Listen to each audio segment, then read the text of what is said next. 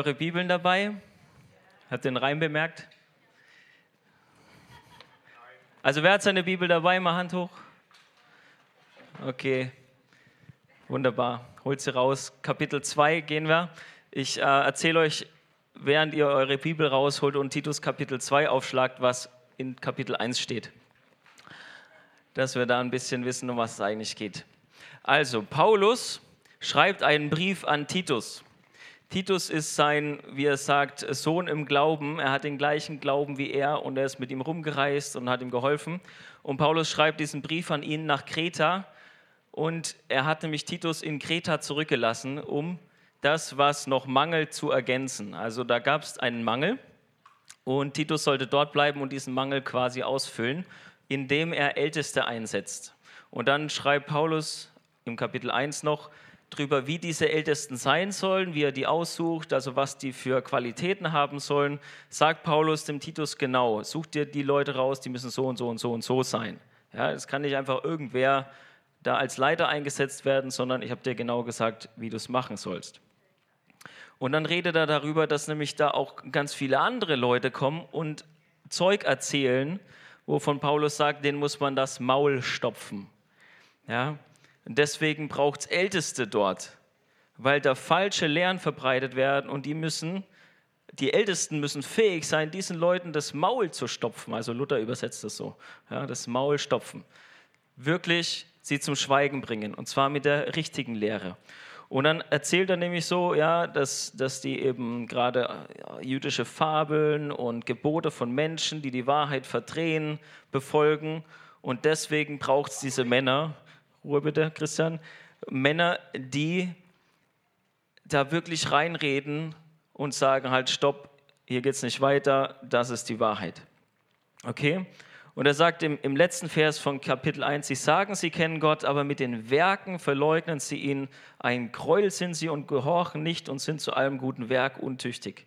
Über diese Leute redet er in Kapitel 1.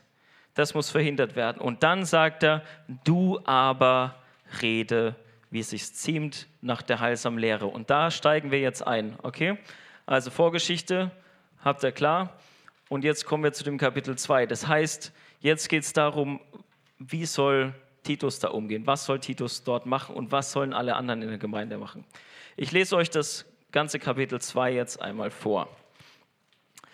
Du aber rede, was der gesunden Lehre geziemt oder entspricht. Dass die alten Männer nüchtern seien, würdig, besonnen, gesund im Glauben, in der Liebe, im Ausharren. Die alten Frauen desgleichen in ihrem Betragen, wie es dem heiligen Stande geziemt.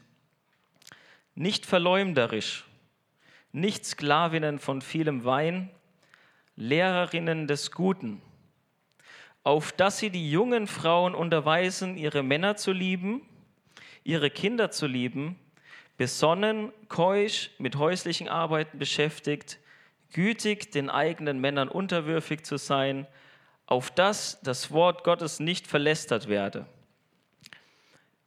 Die Jünglinge desgleichen ermahne, besonnen zu sein, indem du in allem dich selbst als ein Vorbild guter Werke darstellst in der Lehre Unverderbtheit, würdigen Ernst, gesunde, nicht zu verurteilende Rede, auf dass der von der Gegenpartei sich schäme, indem er nichts Schlechtes über uns zu sagen hat. Die Knechte ermahne, ihren eigenen Herrn unterwürfig zu sein, in allem sich wohlgefällig zu machen, nicht widersprechend, nichts unterschlagend, sondern alle gute Treue erweisend, auf dass sie die Lehre, die unseres Heiland Gottes ist, zieren in allem. Denn die Gnade Gottes ist erschienen, heilbringend für alle Menschen und unterweist uns, auf dass wir die, Gottselig, die Gottlosigkeit und die weltlichen Lüste verleugnend, besonnen und gerecht und gottselig leben in dem jetzigen Zeitlauf, indem wir erwarten die glückselige Hoffnung und Erscheinung der Herrlichkeit unseres großen Gottes und Heilands Jesus Christus, der sich selbst für uns gegeben hat, auf dass er uns loskaufte von aller Gesetzlosigkeit und reinigte sich selbst ein Eigentumsvolk eifrig in guten Werken. Dieses rede und ermahne und überführe mit aller Machtvollkommenheit. Lass dich niemand verachten. Okay, ich fange mal ganz vorne an. Dann springe ich nach hinten und dann komme ich wieder nach vorne. Du aber rede, was der gesunden Lehre entspricht. Also Vers 1. Ne? Du aber rede, was der gesunden Lehre entspricht. Was heißt gesunde Lehre? Gesund heißt, es ist nicht verkrüppelt, es ist nicht infiziert, es ist nicht krankmachend, es ist gesund, es ist heilsam. Luther übersetzt es mit heilsam übrigens, finde ich auch interessant. Es bringt Heilung. Die Lehre von Jesus, die Lehre von Paulus, die Lehre der Apostel ist heilsam und sie ist unverfälscht. Und das ist die Lehre, die Paulus sagt, Titus, das musst du bringen. Nichts anderes. Diese anderen Leute mit ihren Fabeln, was sie da erzählen, diese ganzen Sachen, die nichts mit Jesus zu tun haben, du musst die Wahrheit sagen. Du musst ganz klar die gesunde Lehre, die unverfälschte Lehre von Jesus Christus bringen. Das, was die Apostel weitergegeben haben, weil sie es von Jesus empfangen haben. Und Jesus hat es den Aposteln gegeben und er gibt es weiter. Und wir gucken nicht, was sagt ein Luther, nicht, was sagt ein Papst, nicht, was sagt, keine Ahnung, irgendeine Sekte. Wir gucken, was sagen die Apostel, was sagt Jesus in der Bibel. Okay? Und das ist das, was, was ich predigen muss. Das ist das, was wir alle predigen müssen. Das ist das, was wir alle brauchen. Warum? Weil es die wahre Lehre ist, weil es die gesunde Lehre ist, weil sie Heil bringt. Sie bringt ewiges Heil, sie bringt aber auch Heilung für uns. Was hat Jesus gesagt, als er gesagt hat, daran werdet ihr sie erkennen? An was? Die Jünger. An was werden sie erkannt? An der Liebe zueinander. Wenn wir gesunde Lehre haben, wird sich das so auswirken, dass wir einander wahrlich lieben. Und über Liebe kann man auch wieder reden, was das wirklich bedeutet. Aber die gesunde Lehre ist die Basis davon. Wenn wir das machen, was, was Jesus sagt, wenn wir hören und tun, was er sagt, bauen wir unser Haus auf Stein und dann wird es auch stehen und nicht auf Sand und es wird weggeschwemmt. Die gesunde Lehre, keine Verdrehung. Wir müssen gucken, was steht im Wort. Okay, und jetzt springe ich runter zu Vers 11. Beziehungsweise, ja doch, Vers 11. Da steht, die Gnade Gottes ist erschienen, heilbringend für alle Menschen und unterweist uns und unterweist uns auf, dass wir die Gottlosigkeit und die weltlichen Lüste verleugnend, besonnen und gerecht und gottselig leben in dem jetzigen Zeitlauf. Mal bis hierhin, da geht es ums Jetzt. Die Gnade Gottes ist gekommen, Luther übersetzt mit, sie nimmt uns in Zucht. Ja, das hört sich nicht so cool an, aber im Hebräer heißt es auch, ne, wir sollen uns freuen, wenn der Herr uns züchtigt, wenn er uns erzieht, wenn er uns unterweist. Solange Gott zu dir redet und sagt, hey, das, was du hier tust, ist nicht korrekt. Das ist die absolute Gnade. Jesus ist gekommen in Gnade und Wahrheit.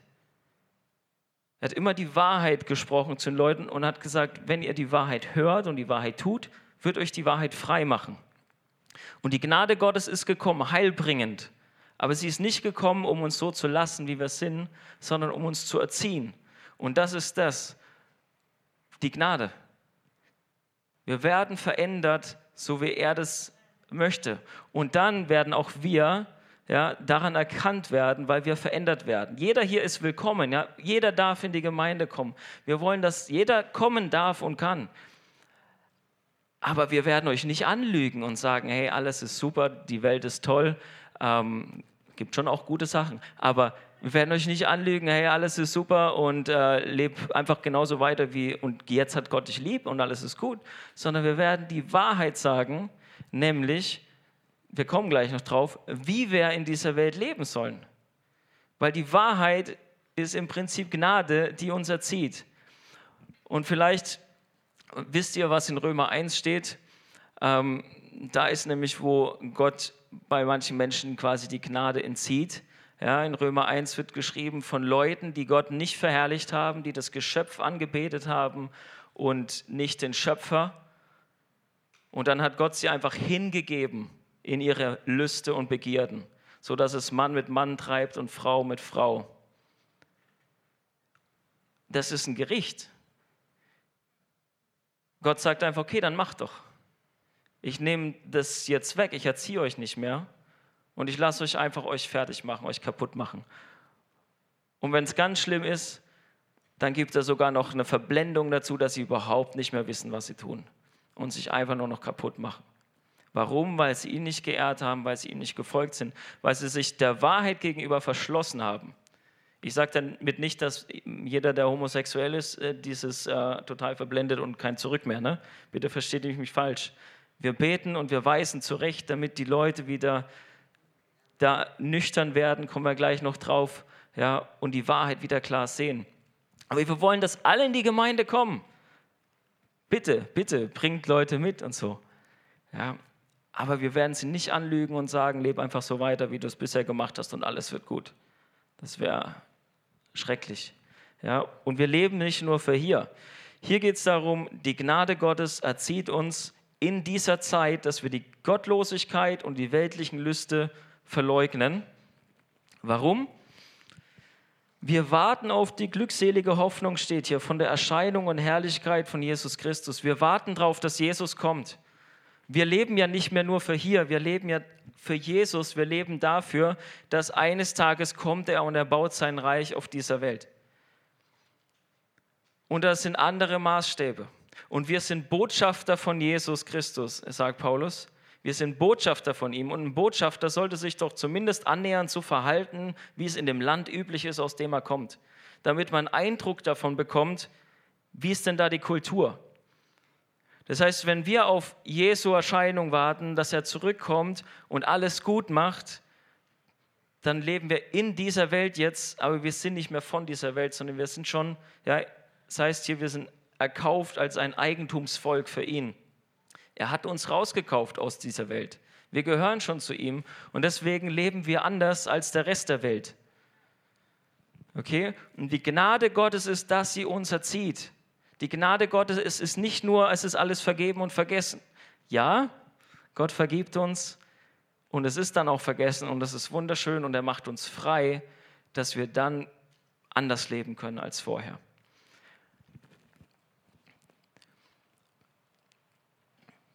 Okay, wie sollen wir denn jetzt leben?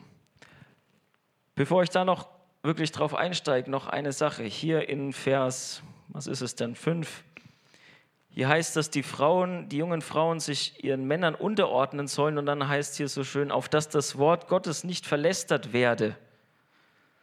Später erwähnt er nochmal bei den Sklaven, dass sie in allem treu sein sollen und so weiter, damit sie die Lehre zieren. Ja, also Paulus geht es hier voll darum, die wahre Lehre und jetzt bitte verhaltet euch auch so, dass Leute nicht drüber lästern können. Wir können nicht sagen, wir predigen das Wort Gottes und verhalten uns wie die Schweine dann wird darüber gespottet und gelästert. Und das passiert ja. Wir reden mit Leuten auf der Straße und sie werfen uns irgendwas vor, was irgendein Christ mal irgendwann gemacht hat. Und ja, wir machen Fehler. Wir sind nicht perfekt. Wir sind nicht perfekt. Aber wir strecken uns danach aus, erzogen zu werden von Jesus, von seinem Geist. Aber wir machen das, damit sein Name geehrt wird. Nicht einfach nur, damit ich dann besser dastehe und alle sehen, oh, Michael, der hat sein Leben richtig im Griff. Nein, weil wenn ich hier stehe und predige und ich mein Leben nicht im Griff hat, hat da draußen jemand einen Grund zu lästern über Jesus, weil ich ihn hier repräsentiere. Und es ist bei euch genauso. Wir sagen, wir gehen in eine Gemeinde, wir sind Christen, wir glauben an Jesus und dann verhalten wir uns wie die letzten Evolutionsprodukte, keine Ahnung, also Affen. Ne? Äh, keine Ahnung, war jetzt komisch. Anyway, wir verhalten uns schlecht, ja, und dann haben die Leute Grund, Anstoß zu nehmen und zu lästern, schlecht zu reden über Jesus. Nicht über uns nur, sondern es betrifft Jesus, es betrifft seine Lehre. Und deswegen ist es so wichtig, dass wir wirklich beim klaren Wort bleiben, dass wir in der Wahrheit bleiben. Und ich kann euch da heute vieles drüber erzählen, aber ihr müsst natürlich selber ins Wort gehen und selber euch damit füttern. Wir haben das in letzter Zeit, wir haben das eigentlich immer hier, weil das einfach absolut wichtig und basic ist. Wir können nicht von einer Mahlzeit einmal die Woche leben. Wir müssen konstant das Wort Gottes essen und verdauen und uns verändern lassen von dem, was er sagt. Okay, jetzt kommen wir zu dem ganzen Zwischenpart. Wie sollen wir denn jetzt eigentlich leben? Und was, was sagt Paulus da zu Titus, was er in der Gemeinde sagen soll? Okay, er fängt an, du aber rede, was der gesunden Lehre entspricht. Dass die alten Männer nüchtern sein, würdig, besonnen, gesund im Glauben, in der Liebe, im Ausharren. Okay, alte Männer. Ich schaue jetzt niemanden an. Nein, alte Männer. Alte Männer, ihr habt Respekt verdient. Ja, es ist wichtig. Okay, hier steht, alte Männer sollen nüchtern sein. Was heißt denn nüchtern? Nüchtern heißt, dass ich nicht in meinem Kopf irgendwelche Gedankengebäude aufbaue, irgendwo rumspekuliere und überlege, keine Ahnung, zum Beispiel, ähm, was könnte jetzt die Person sagen, wenn ich ihr das und das sage und dann steigert sich das irgendwie rein. Es gibt so ein lustiges Beispiel, ich glaube, irgendwer im Hauskreis hat es letztens erzählt, von so einem Typ, der will sich einen Hammer beim Nachbarn ausleihen. Kennt ihr das? Ja? Okay, ich erzähle es trotzdem nochmal. Der will sich den Hammer beim Nachbarn ausleihen und überlegt sich, okay, ich gehe jetzt gleich rüber zum Nachbarn und leihe mir da diesen Hammer aus. Ich frage ihn, ob ich den Hammer haben kann. Und dann stellt er sich aber in seinem Kopf vor, ja, was ist, wenn der sagt, äh, ich habe zwar einen Hammer, aber den brauche ich jetzt selber. Und dann überlegt er, wie er mit dem dann, ja, kann ich den dann später? Nee, da brauche ich den auch. Und dann überlegt er immer weiter und spekuliert und stellt sich vor, wie dieser Typ ihm den Hammer nicht geben will. Und irgendwann ist er so drin in seinem Gedanken, dass er rüberrennt zum Nachbarn, klingelt, der Nachbar macht die Tür auf, er sagt, behalt deinen blöden Hammer und geht wieder nach Hause. Das wäre absolut nicht nüchtern. Ja? Absolut nicht nüchtern. Vielleicht ein anderes Beispiel aus meinem Leben. Ich bin jetzt kein alter Mann, aber ich glaube, ich muss auch nüchtern sein. Als ich hier in die Gemeinde gekommen bin, hatte ich so ein kleines Gemeindetrauma. Ja, ich dachte, Menschen wollen mich kontrollieren. Und ich hatte am Anfang oft Angst, dass Simon oder Zack mir irgendwie komisch reinreden und sagen, oh, das darfst du aber nicht. Und ich habe das oft eigentlich erwartet. Und ich war so glücklich, dass es dann gar nicht so war und dass es nicht so in meinem Kopf sich hochgesteigert hat, dass ich dann gesagt habe, oh, die hassen mich, ich gehe einfach weiter. Hätte, wisst ihr, wenn ich nicht nüchtern genug gewesen wäre, dann hätte ich das weiter überlegt. Ja, Gemeindeleitung ist immer kontrollierend und Zack hat mich gerade gefragt, warum machst du das eigentlich so, wie du es machst? Und dann denke ich, boah, der hat da was dagegen. Boah, ich glaube, Zack ist so ein Freak, der mich kontrollieren will. Ich renne jetzt, glaube ich, einfach weiter und äh, gehe wieder woanders hin und mache mein eigenes Ding. Ich kann mich hier doch nicht ein, ein äh, unterordnen, weil der will mich ja kontrollieren. Aber es war ja gar nicht so. Man darf doch mal fragen, warum machst du das, wie du es machst? Ich finde es voll gut, dass du das so machst. Wie bist du da drauf gekommen? Könnte ja auch sein. Aber nüchtern heißt zur Wahrheit. Die Wahrheit. In Timotheus 2, jetzt muss ich wieder meine Bibel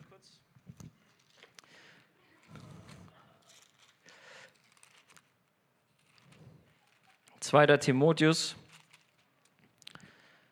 Kapitel 2, heißt ab Vers 24, ein Knecht des Herrn aber soll nicht streitsüchtig sein, sondern freundlich, gegen jedermann im Lehren geschickt, der Böse ertragen kann, mit Sanftmut die Widerspändigen zurechtweist, ob ihnen Gott vielleicht Buße gebe, die Wahrheit zu erkennen und wieder nüchtern zu werden aus der Verstrickung des Teufels, von dem sie gefangen sind, zu tun seinen Willen also hier gibt es Menschen, die müssen von der Leitung zurechtgewiesen werden, weil sie nicht nüchtern sind, sondern vom Teufel gefangen. Das hat jetzt nichts mehr mit dem Beispiel übrigens zu tun, was ich gerade gebracht habe, okay? Menschen sind nicht nüchtern, wenn sie Lügen von Satan glauben oder wenn sie ihre eigenen Gedanken spinnen. Manchmal brauchen wir ja Satan gar nicht dazu. Wir sind ja selber dumm genug manchmal. Wir können ja auch selber schlechte Gedanken haben. Muss man nicht immer alles auf den Teufel schieben, sondern wir können auch selber schlecht denken. Ja, und man spinnt sich da rein und nüchtern heißt zur Wahrheit zurück, auf Gott schauen. Was sagt er? Was ist die Wahrheit? Jesus ist die Wahrheit, immer. Ja, und hier sagt Paulus eben zu Timotheus, dass ein Lehrer, der soll fähig sein, Leute, die widersprechen, die quasi nicht mehr nüchtern sind, sondern vom Teufel gefangen in ihrem Denken, dass er die zurechtweist. Mit was? Mit der Wahrheit. Ganz klar. Ja? Also, nüchtern. Nicht im Kopf rumspekulieren und so weiter, sondern bei der Wahrheit bleiben. Das ist eine Sache, die alte Männer Ja, wir sind bei den alten Männern. Das solltet ihr drauf haben. Würdig. Was heißt denn jetzt bitte wieder würdig? Ich glaube, Würde ist was, was man tatsächlich auch mit dem Alter erreicht. Wenn man, wir kommen gleich noch zu dem, was die jungen Männer machen sollen, wenn man das schafft, dann wird man irgendwann Würde ausstrahlen, dann wird man Respekt erhalten von anderen Menschen, weil man sich eben so verhält, weil man durch verschiedene Dinge durchgegangen ist und sich da als würdig erwiesen hat. Ja? Also man, man bekommt Ehre, man, aber man hat das auch verdient. Ja? Für uns junge Männer und andere ganz kurz, wir ehren die alten Männer, egal wie sie sich verhalten, okay? Aber die alten Männer, verhaltet euch so, dass ihr tatsächlich den Respekt und die Ehre verdient habt. Also verhaltet euch wieder dem Wort gemäß. Dafür, ihr müsst ins Wort, ihr müsst wissen, was sagt Gottes Wort, wie soll ich eigentlich mich verhalten. Besonnen sollen sie sein. Da kommen wir gleich auch nochmal drauf, aber besonnen, was ist Besonnenheit? Besonnenheit heißt, dass man nicht direkt agiert, dass man nicht impulsiv ist. Es kommt was auf mich zu, ich reagiere direkt. Oft ist es so in Stresssituationen oder es gibt viel äh, Probleme und man man reagiert nicht besonnen, man denkt nicht nach, sondern man macht direkt irgendwas. Und er sagt, alte Männer, sagt den alten Männern, seid bitte besonnen. Reagiert nicht sofort. Bleibt nüchtern, besonnen, fragt erstmal den Herrn nach, wie soll ich mit der Situation umgehen. Hiob sagt zum Beispiel in, in Hiob Kapitel 6, Vers 3, durch so viel Leid, deshalb redet er unbesonnen, weil er in so viel Leid drinsteckt, sagt dann, ich rede jetzt gerade unbesonnen, weil ich so viel Leid habe in meinem Leben. Und dann haut er einfach raus, was er denkt. Unbesonnen, ein anderes Beispiel, was mir einfällt, ähm, in, dem, in dem Buch Richter gibt es so ein Beispiel von einem Mann, der zieht aus und ist erfolgreich und dann sagt er, das Erste, was mir aus dem Dorf entgegenkommt, aus der Stadt, das opfer ich dem Herrn. Haut er einfach so raus. Der hat nicht drüber nachgedacht, dass es seine Tochter sein könnte, die als erstes rauskommt und er muss seine Tochter geben. Unbesonnen, mal schnell was rausgehauen. In Sprüche steht, da ist einer, der unbesonnene Worte redet, gleich Schwertstichen. Aber die Zunge der Weisen ist Heilung. Unbesonnen, schnell mal ein Wort rausgeschossen und es tut weh wie ein Schwertschlag. Und du kannst es nimmer zurücknehmen. Es ist schon draußen, es hat schon zugeschlagen, es tat schon weh. Du kannst noch hingehen und um Vergebung bitten. Und das ist das, was man machen muss. Aber es ist schon passiert. Und die alten Männer sollten das drauf haben. Ihr solltet besonnen sein, nicht schnell mal einfach was raushauen, was vielleicht gar nicht dran ist, dass ihr dann wieder hingehen müsst. Die alten Männer sollten das schon so oft erlebt haben, dass sie das gemacht haben und davon umgekehrt, dass sie daraus gelernt haben sollten.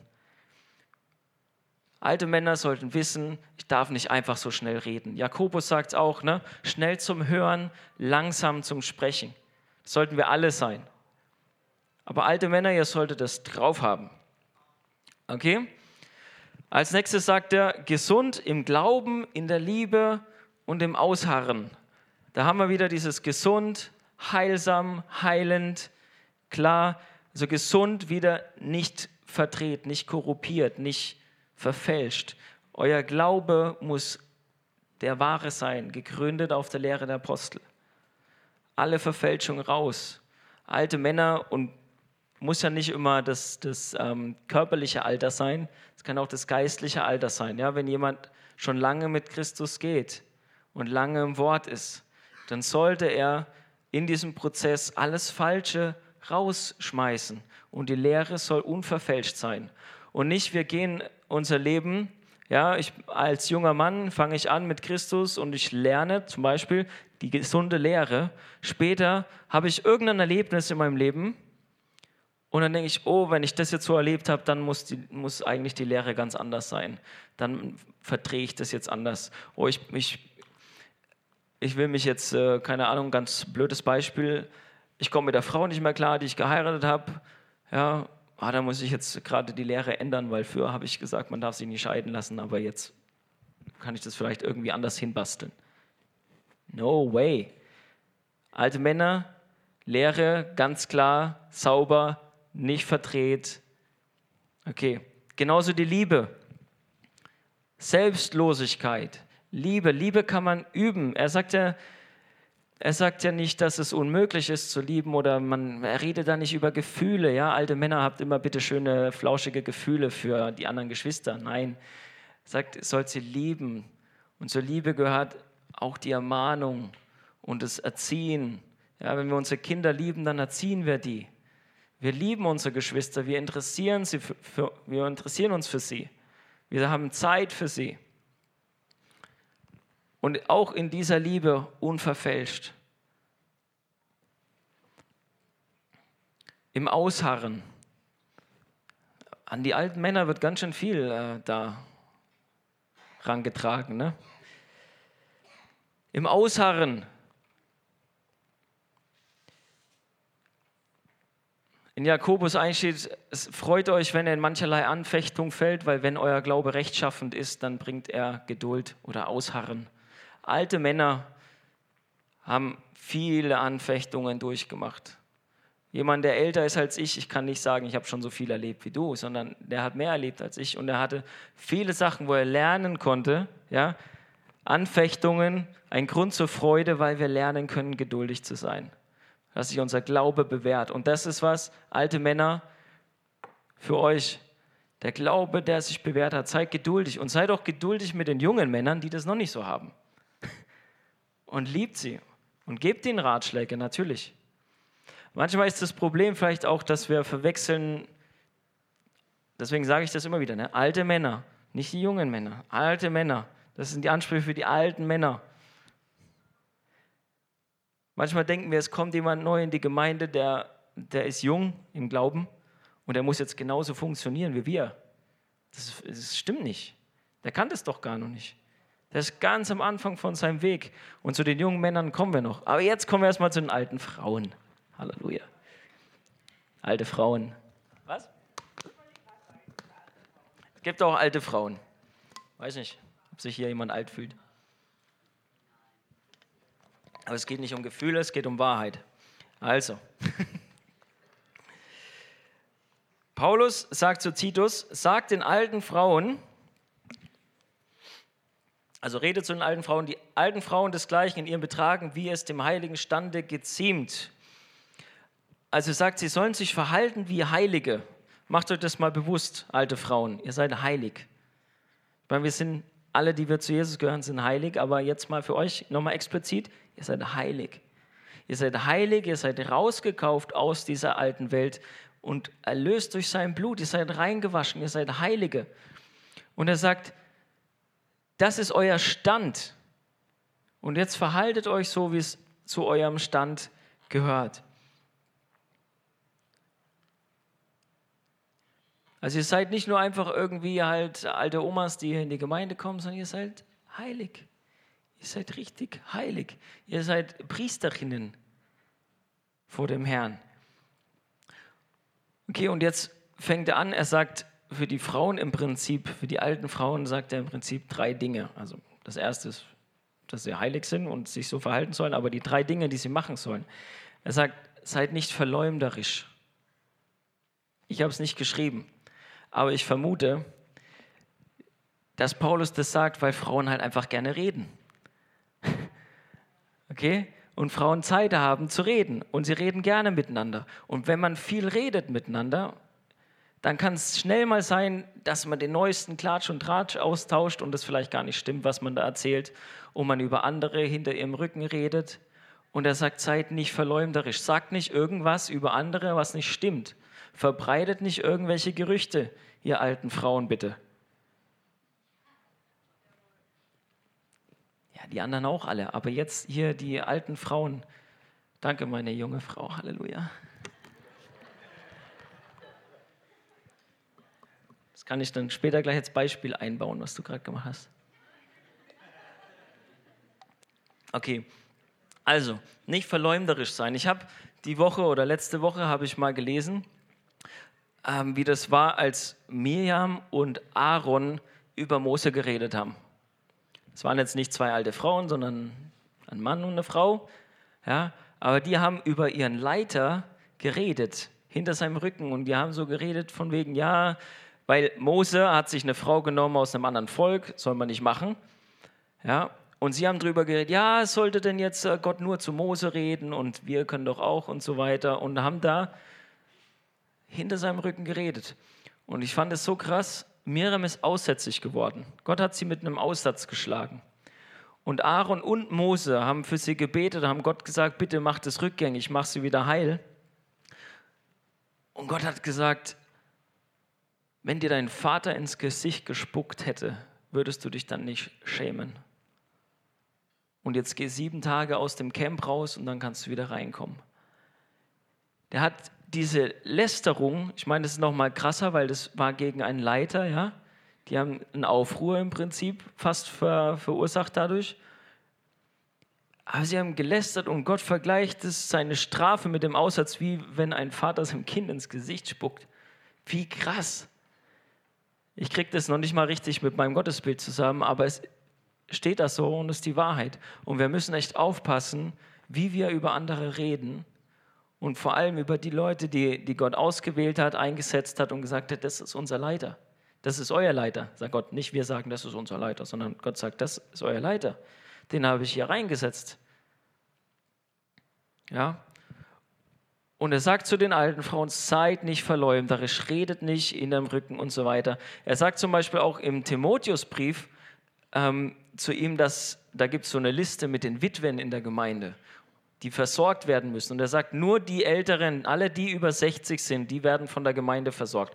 Die jungen Witwen bitte alle heiraten, weil die sind faul und die laufen nur rum und schwätzen. So redet er. Und er sagt, bitte guckt, dass die beschäftigt sind. ich weiß, es klingt jetzt ein bisschen hart, aber ich habe es nicht geschrieben. Halleluja. Ja, aber sagt ja auch hier, mit aller Machtvollkommenheit soll man das sagen.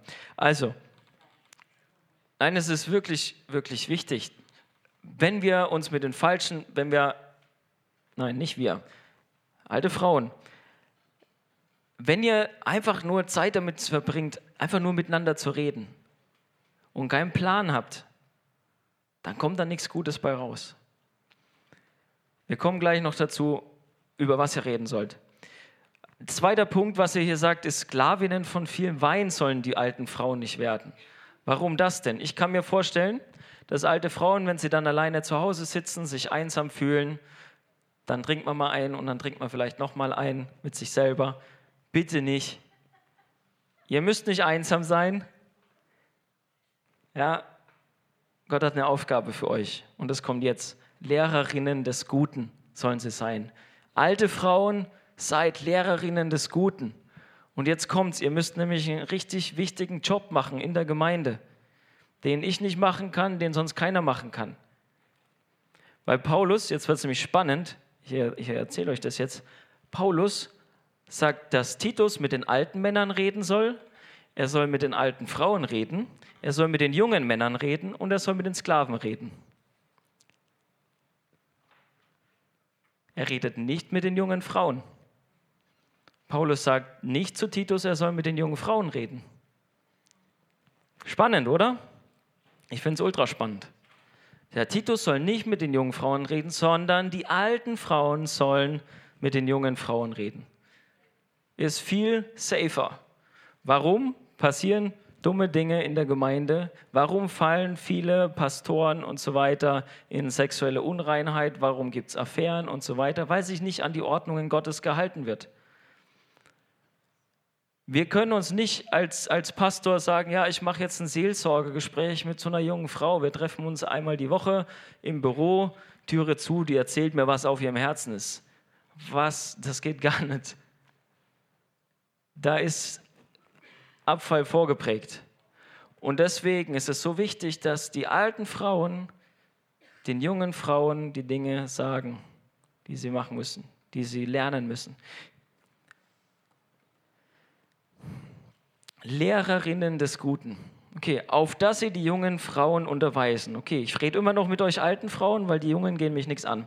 Also, ihr alten Frauen, bitte sagt den jungen Frauen, unterweist sie darin, ihre Männer zu lieben und ihre Kinder zu lieben. Und jetzt wird spannend. Das könnt ihr nicht erst machen, wenn sie Männer haben und Kinder haben, sondern das müsst ihr vorher machen, damit die überhaupt Männer kriegen und damit die Kinder kriegen. So viele Frauen kriegen keine Kinder, weil sie keine Kinder lieben, weil sie keine Kinder wollen, weil sie von der Welt gelernt haben, das ist Stress und das ist schlecht und Mist, ich bin beim One-Night-Stand schwanger geworden, jetzt muss ich abtreiben. Wenn die alten Frauen den jungen Frauen lehren, dass sie ihre Männer lieben, ist die Frucht davon, dass die jungen Frauen sich reinhalten für ihren zukünftigen Mann dass sie sich vorbereiten, dass sie jetzt schon anfangen, für diesen Mann zu beten. Das müsst ihr später sowieso machen. Kann man schon mal üben vorher. Ja, man muss nicht erst verheiratet sein, um seinen Mann zu lieben. Das kann man auch vorher schon. Sagt es bitte den jungen Frauen, okay? Alte Frauen? Danke. Okay, außerdem, alte Frauen, sagt ihnen bitte auch, auch den jungen Frauen, sie sollen besonnen sein. Nicht einfach zack raussprechen, was gerade auf der Seele brennt oder was man gerade so für eine tolle Idee hat. Kurz innehalten, lernen auf den Heiligen Geist zu hören, lernen, ist es die Wahrheit, die ich hier rede oder ist es einfach gerade nur, keine Ahnung. Sagt ihnen bitte, sie sollen keusch sein. Redet mal mit denen drüber, wie man sich anzieht. Redet mal bitte mit denen, ja, wie sie sich reinhalten, wie sie sich in Ehre halten. Okay, alte Frauen, macht ihr das bitte? Danke.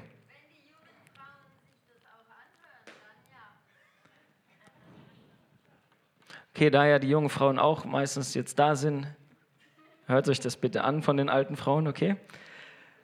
Nein, sagt ihnen, besonnen, keusch und jetzt kommt noch was Wichtiges, mit häuslichen Arbeiten beschäftigt.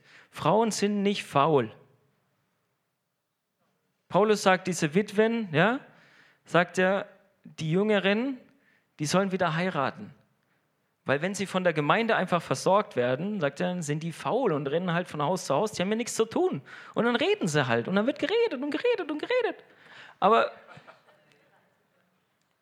was für eine Freude ist es, wenn ich nach Hause komme und unser Haus ist aufgeräumt. Ich komme rein, es liegt nichts auf dem Boden, der Tisch ist aufgeräumt und dann steht da noch was zu essen. Wow, das ist herrlich. Meine Frau bringt mir Wasser nach vorne. Das ist herrlich, das ist wunderbar, das ist so heilsam, das bringt Frucht, das macht es zu Hause einfach schön. Das ist so, dass Leute kommen können. Ja, wenn ich alleine daheim wohnen würde, gut, ich würde mich wahrscheinlich noch nicht mal schämen für den Dreck. Aber meine Frau macht jedes Mal, wenn wir Hauskreis haben, macht da Picobello, das ist super. Und ich bin so dankbar, dass sie das macht. Bitte? Genau, sie geht auch nicht arbeiten woanders, sondern sie nimmt sich Zeit für den Haushalt. Aber sie hat mal gearbeitet und wir haben immer noch ein Einkommen von ihr, wo ich auch sehr dankbar bin, by the way. Wollte man schon sagen. Ja, aber es ist wichtig, diese häuslichen Arbeiten, Frauen macht ein schönes Nest. Okay, alte Frauen, sagt es bitte den Jungen und nicht nur sagen, sondern hier steht unterweisen, bringt es ihnen bei, klärt ihnen mal, wie man ordentlich im Braten macht,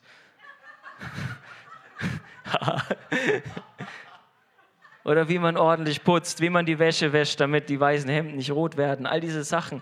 Trainiert die jungen Frauen. Ja, und es ist ja ganz ehrlich, ich fühle mich ja geliebt und wertgeschätzt, wenn ich nach Hause komme und diese Sachen sind gemacht.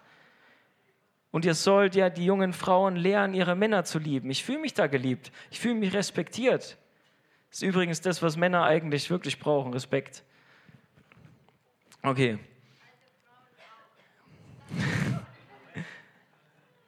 Es gibt ja viele Dinge hier drin, die für alle gelten, aber ich glaube, dass Paulus schon einen Grund hat, warum er sagt, den alten Männern sagt es, den alten Frauen sagt es und so weiter. Also lasst uns da echt drauf gucken, was sagt er den Einzelnen. Jetzt die jungen Männer, sehr spannend. Das Einzige, was er den jungen Männern sagt, seid besonnen. Die jungen Männer, der junge Mann hat die Aufgabe, sich selber zu kontrollieren. Das ist das, was er überwinden muss erstmal auf dem Weg dazu, dass er ein alter Mann wird, ein weiser Mann. Ich lese es nochmal vor. Da ist einer, der unbesonnene Worte redet, gleich Schwertstichen. Aber die Zunge der Weisen ist Heilung. Jemand, der weise ist, schießt nicht einfach irgendwas raus. Oft ist es weise zu schweigen, nichts zu sagen. Und wenn du nichts weißt, dann sag nichts. Und junge Männer müssen lernen, besonnen zu sein, sich selber zu kontrollieren. Die müssen lernen, wenn sie an ihrem Computer sitzen und da irgendwie ein Fenster aufpoppt mit, willst du das und das von mir sehen, dass sie so besonnen sind, dass sie nicht einfach draufdrücken und sagen, ja, ja, ja, sondern sie müssen besonnen sein und, oh, ich muss unterscheiden, Moment. Und dann kommt die Gnade Gottes, die uns erzieht und sagt uns, nein, das ist nicht gut und du kannst dich entscheiden, junger Mann, und lernen, nein, das gucke ich mir nicht an. Das ist nicht vom Herrn, das ist nicht gut, das ehrt niemanden. Weg damit. Junge Männer müssen lernen, sich selber zu kontrollieren. Und wenn sie gelernt haben, sich selber zu kontrollieren, dann werden sie langsam zu älteren Männern. Dann kommen sie in diese Anfechtungen rein und sie reagieren, müssen wieder lernen, oh Mist, besonnen sein, was sagt der Herr eigentlich zu der Situation? Ich denke nochmal drüber nach, ich gucke mir das jetzt genau an und ich lerne, ich hole mir Rat von Älteren, ich frage nach und so weiter. Ja, das heißt nicht, dass man für jede Entscheidung drei Jahre braucht, meine ich damit nicht, aber nicht impulsiv einfach drauf losleben und gucken, was dabei rauskommt. Und der junge Mann wird immer diese Anfechtungen wieder erleben und wird Geduld lernen in diesen Anfechtungen zum Beispiel. Und wenn er sich selber kontrolliert, wird automatisch, das ist das, was ich vorhin meinte, er wird automatisch diese Würde bekommen. Leute um ihn herum werden ihn respektieren, die werden sehen, oh, aus diesem jungen Mann, aus diesem Kind, der immer nur rumgeblödelt hat, ist plötzlich ein Mann geworden, der seinen Mund tatsächlich nur aufmacht, wenn was Gutes rauskommt. Und nicht so ein Komiker, der jedes Mal, wenn er was sagt, naja, das ist ja, kommt wahrscheinlich eh nur Blödsinn raus, dem muss man gar nicht zuhören, sondern der ist so besonnen, dass er dann spricht, wenn es wirklich was Gutes ist. Und das ist die Challenge für die jungen Männer, uns selbst zu kontrollieren. Und dann sagt er zu Titus, indem du im Allen dich selbst als ein Vorbild guter Werke darstellst. Also er sagt zum Titus, der ist ja quasi der Oberleiter, ja, der setzt da die Ältesten ein und sorgt dafür alles. Er ist der Leiter, auf den eigentlich alle dann gucken. Und er sagt, du sei ein Vorbild in allem. Wenn wir leiten in der Gemeinde, ist es nie so, dass der Pastor mit der Peitsche die Gemeinde vorantreibt oder mit dem Hirtenstab oder was auch immer und die da vorne laufen und dann treibt er die von hinten an, sondern der Leiter soll durch Vorbild sein leiten. Auch für euch alte Männer, alte Frauen, wenn ihr Leute mentort und so. Das Wichtigste ist das Vorbild. Wir geben ein Vorbild, wir zeigen, wie es geht. Okay? Leitung durch Vorbild. Er sagt zu Titus, er soll eben in der Lehre unverändert sein, unverderbte Lehre, also die wahre Lehre. Ich glaube, da haben wir schon genug dazu gesagt. Er soll im würdigen Ernst das sagen. Also er muss das ernsthaft machen. Ja, das ist auch für die, für die älteren Herren übrigens nochmal mit würdig, ja. Ihr wisst, dass das Leben ernst ist. Das ist nicht einfach nur so ein Joke, so ein Witz, sondern ihr habt gelernt, es gibt ernste Situationen. Man darf auch mal Witze machen, nicht, ne, nichts gegen Witze. Aber das Leben ist ernsthaft, das ist eine ernsthafte Situation. Und er sagt ihm, gesunde, nicht verurteilende Rede. Es ist so wichtig, dass wir darauf aufpassen, wie wir lernen, was wir sagen, dass es der Wahrheit entspricht. Und warum? Eben damit andere nichts Schlechtes über uns sagen können. Wenn wir all diese Dinge tun, werden Leute in unsere Familien reinkommen und die können nichts Schlechtes über uns sagen. Die hören vielleicht, wow, Archers haben sechs Kinder. So ist ja ganz ungewöhnlich für die Welt. Ja, wie kann man denn nur so viele Kinder haben? Aber wenn sie in die Familie reinkommen und merken, oh krass, wart ihr mal bei Archers zu Hause? Ja, wie die erzogen sind, wie die gehorsam sind, wie die auf den Herrn hören und so weiter, dann wird das Zeugnis die Dummschwätzer zum Schweigen bringen. Dann werden sie vielleicht noch sagen, ja, okay, ich sehe, für euch ist das ja okay, aber für mich nicht. Aber ist dann der nächste Step. Ja? Aber dann sehen sie die Freude, die man in, in sowas haben kann. Vorbilder. Brauchen Vorbilder. Okay, noch kurz zu den Knechten. Er sagt den Knechten, oder er soll die Knechte ermahnen, ihren eigenen Herrn unterwürfig zu sein, in allem sich wohlgefällig zu machen, nicht widersprechen, nichts unterschlagen, sondern alle gute Treue erweisen, auf dass die Lehre, die unseres Heiland Gottes ist, geziert wird. Wir sind jetzt keine Sklaven und Knechte, aber Arbeitnehmer, viele, ja. Wenn wir arbeiten, dann sollen wir das gerne machen. Dann sollen wir nicht die sein auf der Arbeit, die immer dagegen motzen, die immer gegen den Chef reden, die Gerüchte streuen, ne, die verleumden, die gegenreden, sondern wohlgefällig alles machen. Nicht widersprechen, nichts unterschlagen. Ja, was ist das für ein Zeugnis, wenn jemand weiß, du bist in der Gemeinde, aber auf der Arbeit nimmst du halt immer ein Packen Kopierpapier mit, weil du es daheim brauchen kannst. Also, da liegt ja so viel rum im Lager. Ja, das gehört da auch hin. Lass es dort. Ja, dass wir uns wirklich vorbildlich verhalten auf unserer Arbeit. Okay, und warum das alles? Nochmal, damit die Lehre Gottes geziert wird, geschmückt wird. Unser Leben widerspiegelt die Lehre von Jesus Christus. Soll. Wenn es es nicht tut, wird über die Lehre von Jesus gelästert. Und die Ungläubigen haben einen Grund zu sagen, das ist doch alles Blödsinn. Was soll das? Aber wir wollen das so machen, wie Jesus das gelehrt hat und wie es Paulus gegeben hat und wie es Paulus Titus gesagt hat und wie ich es euch jetzt weitergegeben habe. Die apostolische Lehre, weil die ist gesund, die ist heilsam, die bringt Frucht. Und wir warten darauf, dass es irgendwann vollkommen ist, wenn Jesus wiederkommt. Und so lange sind wir, wie gesagt, diese Botschafter und wir müssen einfach anders aussehen als die Welt. Okay, wir sind durch mit Kapitel 2. Vielleicht machen wir irgendwann mal noch ein weiteres Kapitel. Ich will euch ermutigen oder ermahnen, macht diese Dinge wirklich. Und lest euch das auch nochmal durch. Ja? Ich habe euch das jetzt alles gesagt, aber ihr werdet jetzt nicht plötzlich besonnen, weil ich euch gesagt habe, werdet besonnen. Ihr werdet auch nicht plötzlich besonnen, weil ihr nach vorne kommt und ich euch die Hand auflege und bete, dass ihr besonnen werdet. Sondern ihr müsst es lernen. Und ihr lernt das, indem ihr selber, Jesus und ich, ja, Zeit mit dem Herrn verbringt. Ihr lernt es, indem ihr Mentoring euch einen Mentor, eine Mentorin sucht, ja, und euch reinreden lasst in euer Leben. Wo mal jemand sagt, hey, das war jetzt aber nicht gemäß dem, was wir hier gehört haben. Und einfach nur, um die Augen zu öffnen. Es ist ja nicht dazu da, um Leute anzukreiden und sagen, du bist schlechter als ich, sondern es ist einfach die Hilfe. Also, Jesus und ich, Mentoring, Hauskreise, wir haben Hauskreise, auch da kann man das lernen. Man kann lernen, miteinander umzugehen. Umso größer die Gruppe, umso schwieriger wird es.